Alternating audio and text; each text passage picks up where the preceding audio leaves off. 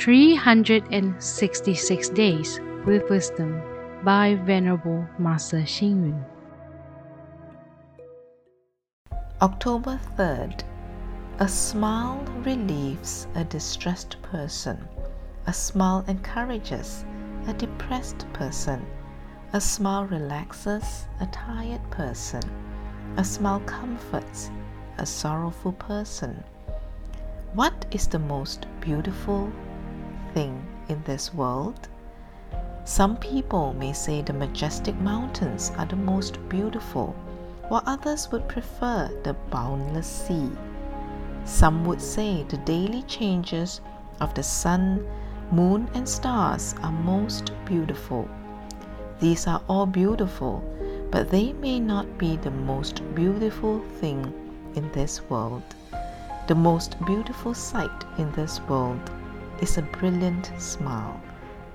There were many stories where a smile causes the fall of a city or a state in history. This shows the power of a smile.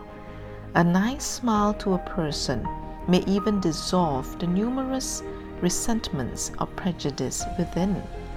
A smile is a natural behavior for all human beings. However, there are people who are reluctant to smile. Their face is stretched tight, just like a dead person. Who would like to get close to a dead person?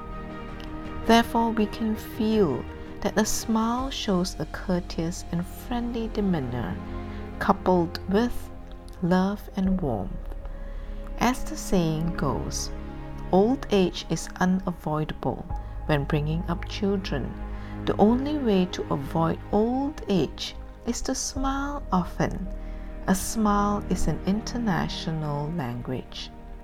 A smile is not differentiated by age. The young and elderly can both smile. Thus, a smile can break through age barriers. This is why Lao Lai Che of the Zhou dynasty was always seen by the side of his parents, usually in colorful clothes and playful like a child. His mannerism made his parents stay young. The working principles of Buddha's Light members are to give people confidence, happiness, hope, and convenience. Besides, it is also a good thought to give others a natural smile. This can result in a harmonious society. Read, reflect, and act. A natural smile can melt immeasurable resentment. Please tune in, same time tomorrow as we meet on air.